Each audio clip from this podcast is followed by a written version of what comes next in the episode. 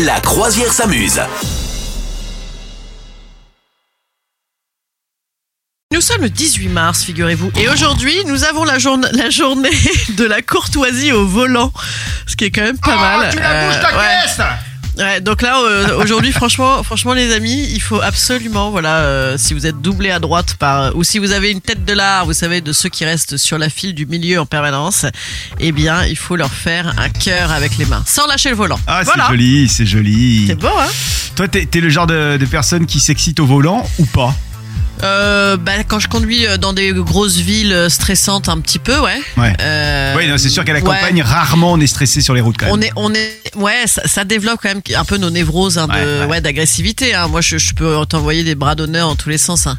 Je te fais des Dupont Moretti, en veux-tu, en voilà. Dans Je vais voiture, juste te raconter un truc, une petite anecdote rapide. Un jour, j'étais euh, en voiture je, et je me dis, tiens, je vais en profiter parce que j'étais coincé dans un embouteillage. Et je me dis, tiens, je vais en profiter pour euh, passer un petit coup de fil avec le, le kit main libre donc, euh, Ah ouais. de, de la voiture. Donc euh, j'envoie le kit main libre sur, euh, sur le portable d'un pote. Et en fait, ça sonne et j'arrive sur son répondeur.